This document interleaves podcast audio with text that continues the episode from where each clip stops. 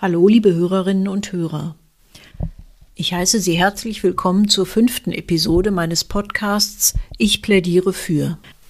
Ich bin Vera Juncker und ich plädiere heute dafür, den Begriff der politischen Verantwortung wieder mit Inhalt zu füllen und mit konkreten Konsequenzen zu verbinden. Was bedeutet eigentlich politische Verantwortung? Meines Erachtens erschließt sich dieser Begriff am besten durch Abgrenzung zu anderen Formen der Verantwortung. Nehmen wir als Beispiel die rechtliche Verantwortung. Sie kommt bei einem Verstoß gegen rechtliche Verhaltensregeln zum Tragen und ist die Voraussetzung dafür, dass jemand für sein Handeln haftet, sei es strafrechtlich oder zivilrechtlich. Die politische Verantwortung knüpft demgegenüber nicht an den Rechtsverstoß an, sondern an die Haltung, die in dem Verstoß zum Ausdruck kommt.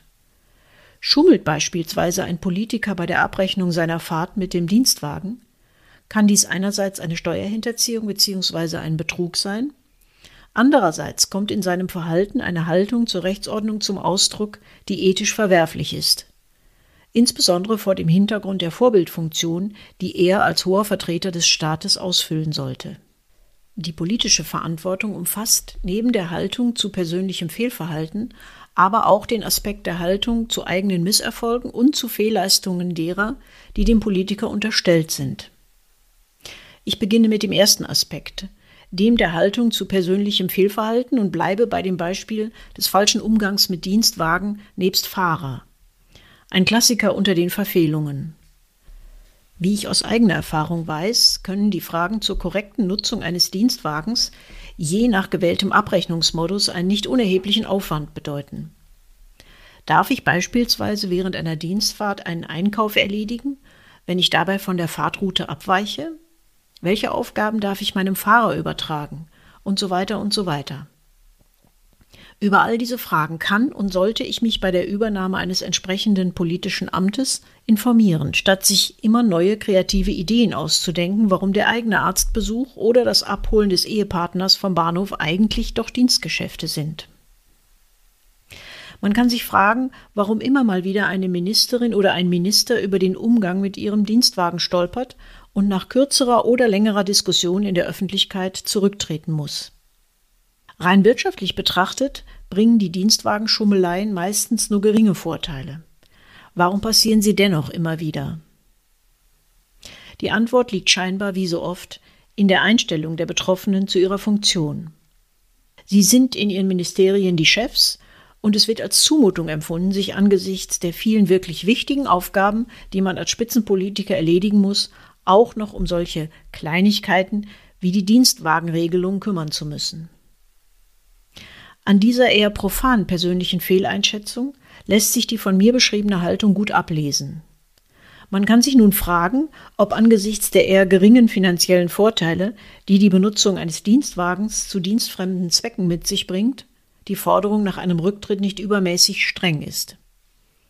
Meine Antwort auf diese Frage lautet klar Nein, eine Rücktrittsforderung ist richtig, denn entscheidend ist die Haltung, die in diesem Verstoß zum Ausdruck kommt.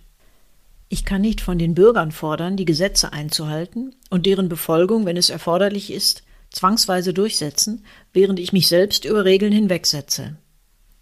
Das widerspricht der Vorbildfunktion, die unsere Spitzenpolitiker ausfüllen sollten. Man könnte nun weiter argumentieren, es sei doch schwer verständlich, dass ein Minister zurücktreten solle, weil er in eine Dienstwagenaffäre verwickelt ist, während der jeweilige politische Amtsinhaber bei schweren politischen Fehlern meist im Amt bleibe. Diese relativierende Sichtweise überzeugt jedoch nicht. Wenn bereits ein Fehler mit den objektiv geringeren Schäden den Rücktritt eines Ministers rechtfertigt, dann erst recht derjenige, der viel größere Auswirkungen hat. Dass dies in der Realität im Allgemeinen nicht geschieht, spricht nicht dafür, auch bei den kleineren Verfehlungen keine Konsequenzen ziehen zu müssen, sondern vielmehr dafür, bei den großen Fehlern viel deutlicher und unnachgiebiger Rücktrittsforderungen an den Amtsinhaber zu stellen. Es ist schlimm genug, dass diejenige oder derjenige, die mit ihrer Politik zum Teil immense wirtschaftliche Schäden und Vertrauenseinbußen angerichtet und damit auch ihr Amt massiv geschädigt haben, nicht die Einsicht und das Ehrgefühl haben, von sich aus von ihrem Amt zurückzutreten oder sich einfach an die Regeln zu halten. Beispiele dieser Art finden sich in den letzten Jahren gehäuft. Ob es der ehemalige Verkehrsminister Andreas Scheuer mit dem Pkw-Mautdesaster, der frühere Gesundheitsminister Jens Spahn sowie der derzeitige Gesundheitsminister Karl Lauterbach mit ihrem Umgang mit der Corona-Pandemie sind. Jedem von ihnen fallen sicher auch noch andere Beispiele ein. In all diesen Fällen ist bereits durch die Fehlleistung des Amtsinhabers an sich meist ein großer Schaden entstanden. Was die Menschen nicht verstehen, ist, dass Regierungsmitglieder bei Fehlleistungen nicht ähnlich zur Verantwortung gezogen werden wie jeder Ingenieur, Handwerker oder Verkäufer, der eine Schlechtleistung erbringt und sich anschließend neben einer rechtlichen Haftung auch einer massiven Rufschädigung ausgesetzt sieht. Im politischen Bereich ist die natürliche Reaktion auf eine schwere Beschädigung des Vertrauens der Bevölkerung die Übernahme der Verantwortung durch einen Rücktritt. So wird dokumentiert, dass man Respekt hat vor dem Volk als Souverän und dem Amt, das einem ja nur geliehen wurde. Der allseits bekannte Politikersatz Ich übernehme die politische Verantwortung ist ohne weitere Konsequenzen für den Amtsinhaber seltsam hohl und entlarvt sich für den Bürger als inhaltsleere Phrasendrescherei. Die ebenso bekannte wie bittere Reaktion der Bürger lautet Für die da oben gelten die normalen Maßstäbe nicht. Und damit haben sie recht. Nun zum zweiten Aspekt der politischen Verantwortung, nämlich der Haltung zu politischen Misserfolgen. Damit meine ich nicht persönliche Fehlleistungen, deren Misserfolg wegen schlechter Vorbereitung oder Ausführung schon im Ansatz abzusehen war, sondern die Situationen, in denen sich ein politisches Vorhaben trotz aller Bemühungen nicht durchsetzen lässt. Natürlich ist auch das Nichterreichen eines politischen Ziels ein Misserfolg, jedoch nicht mit dem Makel der vorwerfbaren Schlechtleistung verbunden. Was bedeutet dies nun für die Konsequenzen aus einem solchen Misserfolg? Wenn man die Parallele zur Wirtschaft zieht, dann bedeutete ein solches Scheitern nicht gleich das Aus für eine Geschäftsidee. Manche Idee braucht etwas länger, um sich durchzusetzen. Stellt sich aber auch nach einiger Zeit kein Erfolg ein, wird das Geschäftskonzept ad acta gelegt, um Raum für neue, erfolgversprechendere Investitionen zu schaffen. Dies ist im politischen Raum oft nicht so. Agiert zum Beispiel eine Person in einem Regierungs- oder Parteiamt bei der Umsetzung einer politischen Idee glücklos, so wäre eigentlich rechtzeitig der Absprung zu finden, um entweder die politische Idee zu begraben oder einen besseren Kandidaten zu ihrer Umsetzung zu finden. Auch hier ist die Einsichtsfähigkeit der Amtsinhaber jedoch allzu oft begrenzt. Meist hängt an ihnen auch noch eine ganze Entourage an Unterstützern, die ebenfalls weder die Idee loslassen wollen noch den Amtsinhaber auswechseln wollen. All dies behindert die notwendige Dynamik in der Politik, lässt Strukturen erstarren und schreckt potenzielle politische Talente ab.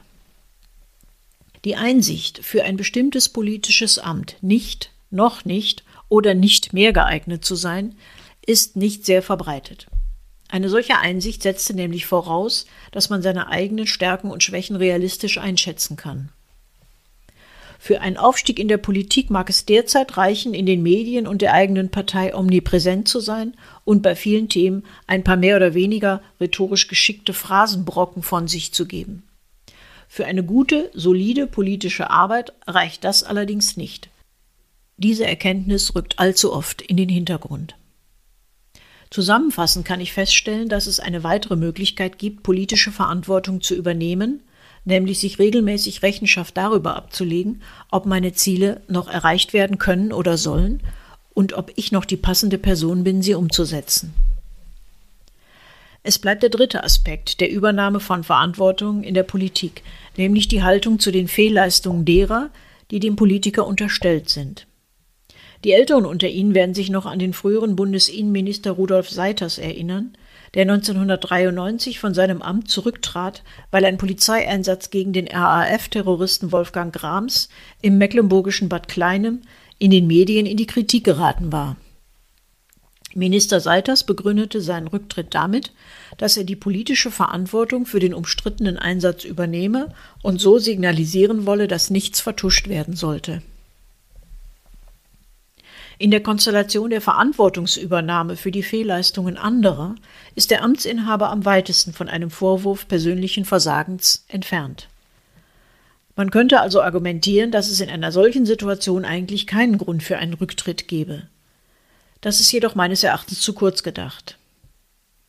Es gibt in der Politik Situationen, in denen zum Beispiel ein Minister, in dessen Geschäftsbereich sich umstrittene Vorfälle ereignen, an denen er nicht einmal durch bloße Kenntnis beteiligt ist, dennoch einen Rücktritt in Erwägung ziehen sollte, um Schaden vom Amt abzuwenden.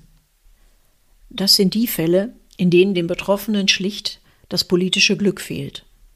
Das mag für ihn persönlich schwer zu akzeptieren sein, aus Gründen der politischen Hygiene kann es aber genau das Richtige und auch das Nötige sein. Ich weiß nicht, ob es Ihnen auch so geht. Eigentlich sind meine Ausführungen zur Frage der Verantwortung in der Politik Selbstverständlichkeiten. Dennoch wirken sie angesichts der derzeitigen Klebepraxis mancher Amtsinhaber seltsam aus der Zeit gefallen. Warum kleben diese Amtsinhaber aber so lange erfolgreich an ihren Stühlen und fügen mit ihrer Chutzpe den Ämtern und Aufgaben, die man ihnen übertragen hat, Schaden zu? Meine Antwort darauf lautet, weil man sie lässt.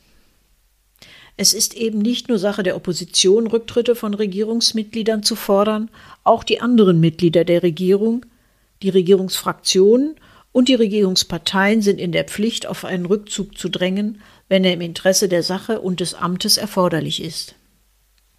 Ebenso darf die Öffentlichkeit sich nicht durch das Aussitzen des Problems in ihrer Aufmerksamkeit ablenken lassen. Hier sind auch die Medien gefordert, nicht nach einem aufgedeckten Missstand sogleich zur Tagesordnung überzugehen. Es muss den Postenklebern durch öffentlichen Druck schwer gemacht werden, sich am Platz zu halten, wenn sie nicht aus eigener Erkenntnis zu der Einsicht kommen, ihr öffentliches Amt zu räumen. Wie immer an dieser Stelle auch hier wieder eine Erkenntnis meines Ehemannes zum Thema. Warum sind Klimakleber weniger anstrengend als Postenkleber? Weil es leichter ist, sie von ihrem Platz zu entfernen. Und auch hier wieder der Hinweis, ich gendere in meinem Podcast nicht, weil dadurch meiner Ansicht nach nicht nur der Sprachfluss, sondern auch die Verständlichkeit leiden. Es sind also, egal welches Geschlecht ich gerade verwende, immer auch die jeweils anderen gemeint. Wenn Ihnen mein Podcast gefällt, dann sagen Sie es weiter und abonnieren ihn. Gefällt er Ihnen nicht, schweigen Sie einfach höflich darüber.